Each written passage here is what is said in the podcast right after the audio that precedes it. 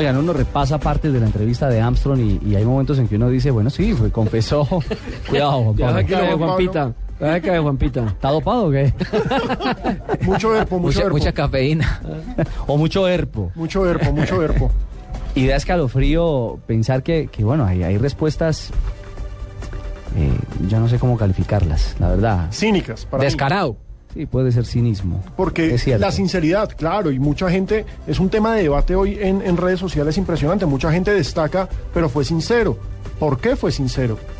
Porque el Washington Post revela que hay un acuerdo para que si él se declara culpable, Y eso se lo preguntó ella. Pueda seguir compitiendo. pueda seguir compitiendo. En lo que le gusta a él, que es El triatlón. el triatlón. Exacto. Escuchemos este aparte. Was it a big deal to you? ¿Qué Did tan it grande feel era para wrong? ti? ¿Se sentía equivocado? At the time?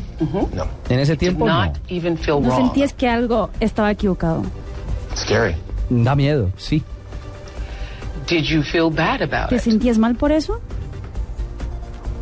No. No, Even scarier. aún más miedo.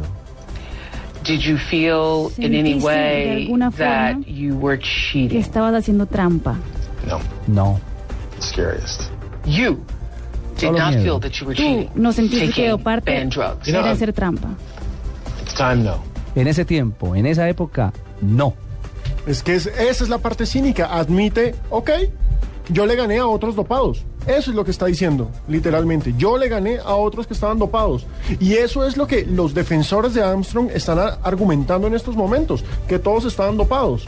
Pero, aún así, el problema y el eje central es que es una gran, gran, magnífica y truculenta trampa es engañar a la afición.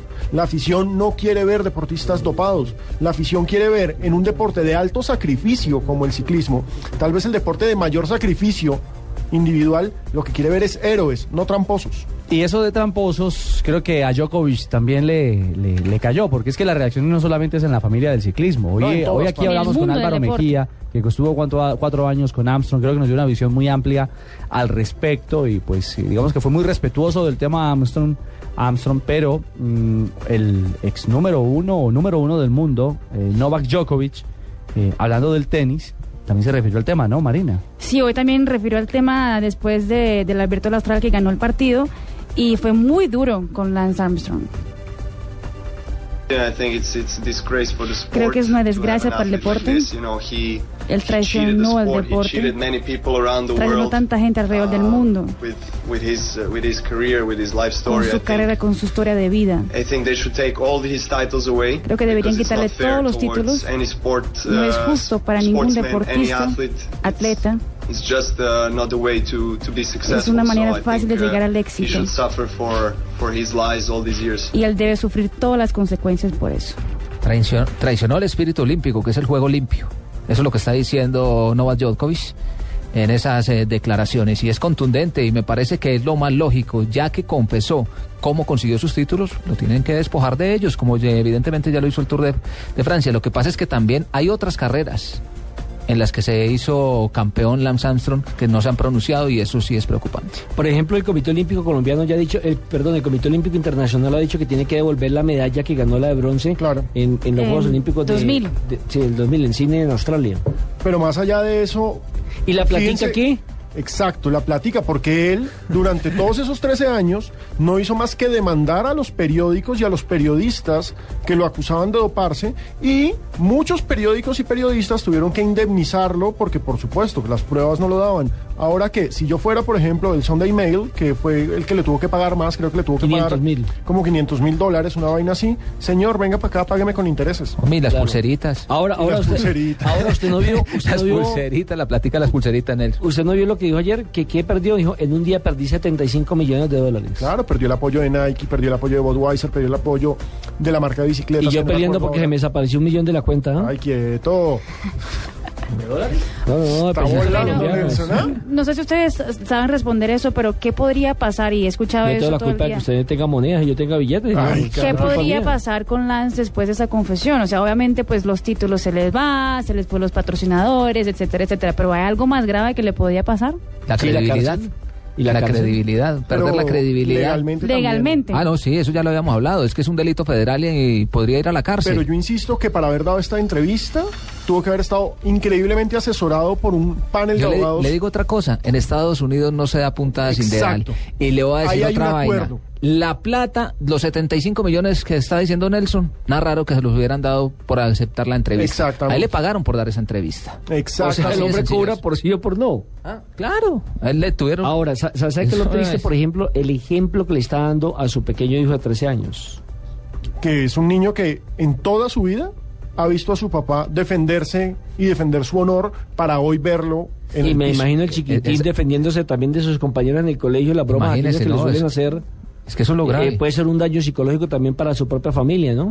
la credibilidad que usted tiene frente a su padre, que ha sido el ejemplo, el héroe, lo que tiene que hacer, lo que tiene que seguir, cómo se tiene que proyectar, cómo se ve en unos años, no solamente como deportista, sino como persona. Eso es que se le derrumbe a uno la vida entera. Bueno, la pregunta ahora es, listo, estamos hablando de una intervención a todo nivel en el ciclismo, pero ¿y los otros deportes? Porque a los otros les van a empezar a caer con todo. Y, y existe no- en el fútbol, para no ir muy lejos, el Exacto. búfalo de San Luis, ¿por qué dicen que se murió?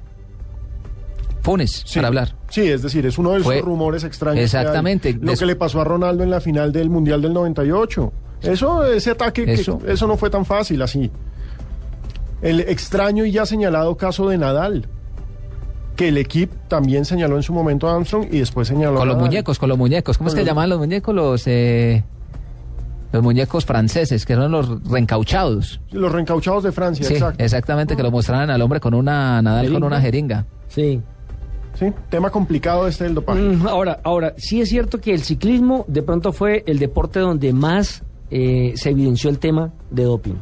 Pues al menos en el que más se profesionalizó. Claro, claro, porque es que eh, ayer hablaban, o por lo menos en el informe de Oprah Winfrey, hablaban de que había un avión que llevaba a los ciclistas desde Estados Unidos hasta Suiza donde tenían un banco de sangre, donde hacían la descarga de sangre para posteriormente introducir por otras vías esas bolsas de sangre a Francia para tenerse las listas en un camión a Lance Armstrong. Dicen que terminaba la etapa, se subía el camión, inmediatamente hacían la transfusión de sangre en el mismo camión, mientras afuera estaban los hinchas eh, victoriando y esperando para un autógrafo con Lance Armstrong.